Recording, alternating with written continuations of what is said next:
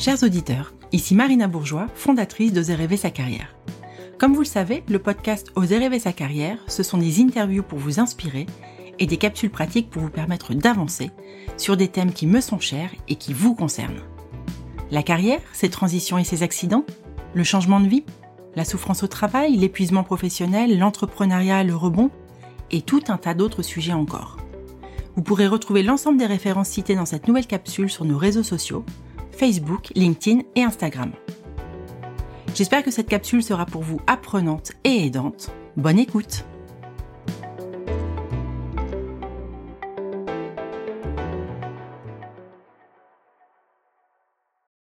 Bonjour à toutes, bonjour à tous. Je suis ravie de vous retrouver pour cette nouvelle capsule pratique aux rêver sa carrière dédiée aujourd'hui au burn-out.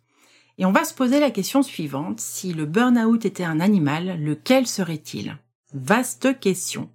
Vaste question qu'on avait posée lors d'un événement qu'on avait organisé en 2016 ou 2017, je sais plus, qui avait duré un an, un an et demi, les samedis du burn-out. On avait organisé cet événement qui avait lieu une fois par mois, qui était gratuit qui était dédié donc au burn-out et chaque mois on traitait d'un sujet, d'une problématique bien précise en fait sur l'épuisement professionnel. Et lors d'une des éditions des samedis du burn-out, on a posé la question aux personnes qui, qui sont venues. Pour vous, si le burn-out était un animal, à quoi ressemblerait-il? L'objectif, c'était de mieux comprendre le ressenti des personnes épuisées qui étaient là et puis de voir un petit peu comment elles percevaient, comment elles pouvaient projeter, quelque part presque en image, euh, l'épuisement qu'elles étaient en train de vivre ou qu'elles avaient vécu. Et on a eu des réponses vraiment super éloquentes et, qui vont, j'espère, vous aider à mieux comprendre la gravité ou l'ampleur du, du, mal qui vous ronge si vous êtes actuellement en épuisement, et aussi mieux comprendre les problématiques auxquelles sont confrontés les proches que vous pouvez avoir et qui sont en épuisement pour mieux les comprendre, peut-être aussi moins les accabler parce que vivre un burn-out c'est super dur. Et j'espère aussi que ça vous permettra, si vous êtes en période de surchauffe, hein, de burn-in, c'est le mot qu'on emploie nous dans notre jargon d'accompagnant, si vous êtes dans cette espèce de zone rouge, peut-être que ça vous fera prendre conscience euh, des conséquences d'une éventuelle chute et vous permettra du coup peut-être de rétro-pédaler ou en tous les cas d'arranger votre vie, de revoir et de rectifier ce qui doit l'être. Donc quand on a posé cette question, euh, si le burn-out était un animal, voici les réponses qu'on a eues. On a eu par exemple, le burn-out c'est une tique qui pique sans que l'on ne s'en rende compte, c'est qui grossit, qui grossit. C'est un charançon, il se nourrit de toute la sève du palmier qui s'affaissera mort d'une minute à l'autre subitement. C'est un lynx, intelligent, sournois et rapide. C'est une sorte de piranha mutant qui continue de te manger même quand il n'y a plus que les os. C'est un boa qui vous encercle partout, vous compresse et vous oppresse. C'est une araignée qui m'a piégé dans sa toile jusqu'à l'épuisement total. Je ne savais plus comment me sortir de ce piège. C'est un termite, car il creuse des galeries invisibles, ronge de l'intérieur, puis tout s'écroule. On a eu également la sangsue, le pouls, ou encore le moustique, c'est-à-dire que tout le monde est susceptible de se faire piquer, il peut rendre fou et t'empêcher de dormir, pourtant il est minuscule. Et parfois, il tue aussi quand il devient tigre. Donc vous voyez, dans les animaux qui ont été euh, choisis, sélectionnés par les participants, on a eu des animaux euh, de l'ordre de l'infiniment petit jusqu'à des animaux énormes comme le tigre, l'orque, on a eu l'éléphant aussi. Mais ce qui est intéressant, c'est de voir que des animaux euh, ou des insectes, des, choses vraiment toutes petites ont été choisis et que les participants ont, ont choisi ces insectes tout petits pour décrire quelque chose avec des conséquences colossales. Parce que c'est ça le burn-out. C'est un événement de vie, c'est une zone de turbulence, c'est un, vrai crash dans la vie de quelqu'un, c'est un accident de parcours qui peut avoir des conséquences absolument euh, terribles sur soi, mais aussi sur ses proches, sur son travail. Il y a beaucoup de dommages collatéraux quand on fait un burn-out.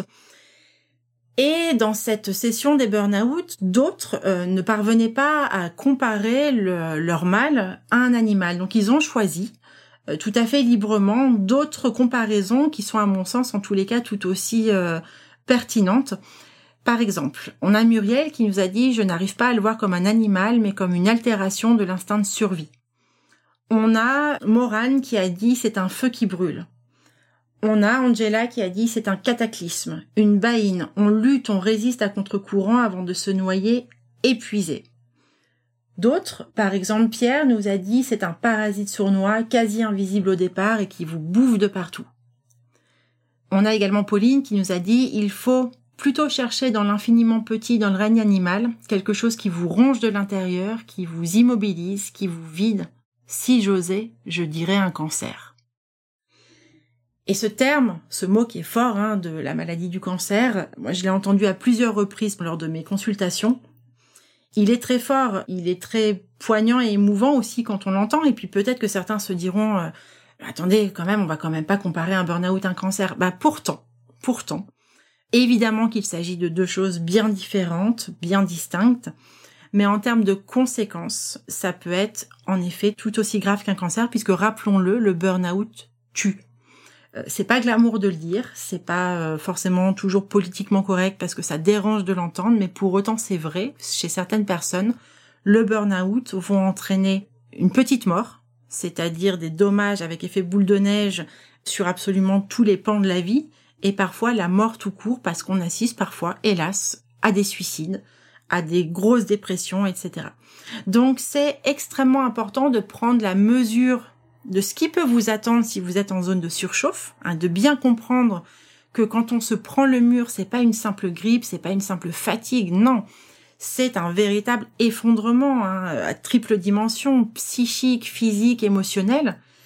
Et c'est aussi important, si vous avez des proches qui sont en situation d'épuisement, pour ne pas les juger, pour les accompagner peut-être au mieux, pour être là euh, en tant que peut-être euh, personne qui écoute, personne qui conseille, même si euh, sur ce point-là, euh, des professionnels sont compétents, notamment les professionnels de santé.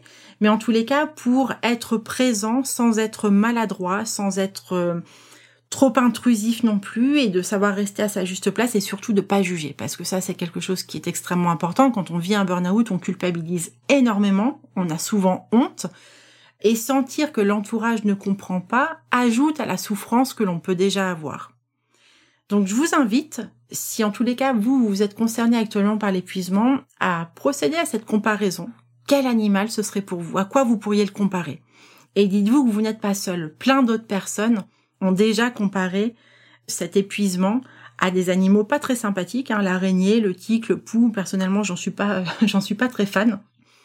Et si vous êtes un proche, et que quelqu'un vit un burn-out dans votre entourage, hein, votre conjoint, votre conjointe, votre sœur, votre frère, votre collègue, euh, un ami ou une amie, invitez-le peut-être à réfléchir sur euh, l'animal totem, on va dire, que pourrait représenter son, son burn-out, parce que ça peut aider à parler, ça peut engendrer, enclencher une discussion, et discuter, échanger, et ne pas être seul, rompre l'isolement quand on est en situation d'épuisement professionnel, c'est capital pour la guérison, pour la récupération et pour la remontée. Donc ça peut être un, petit jeu, je ne vais pas dire que c'est rigolo, mais en tous les cas, ça peut être une façon d'entamer une discussion, d'amener le sujet sur la table s'il est tabou chez vous, si c'est compliqué d'en parler. Ça peut être une approche euh, un petit peu atypique qui va permettre d'ouvrir le sujet, d'ouvrir le débat avec votre proche, voire avec vous-même si vous êtes concerné. J'espère que ce petit exercice vous aura éclairé sur le potentiel ressenti quand on est épuisé et vous permettra peut-être de discuter, en tous les cas de commencer une discussion avec vos proches. Je vous dis à très bientôt pour une nouvelle capsule. Voilà, c'est fini comme le dit la chanson. J'espère que vous sortez enrichi de cette capsule. Si vous souhaitez que j'aborde des sujets particuliers, n'hésitez pas à me le faire savoir dans votre avis sur l'application Apple Podcast ou sur nos réseaux sociaux. Profitez-en pour mettre des petites étoiles si le format vous a plu. Et puis, si Apple Podcast c'est pas votre truc, vous pouvez retrouver les capsules sur Deezer ou Spotify. Merci de votre écoute, de votre soutien et à très vite pour une nouvelle thématique. Salut!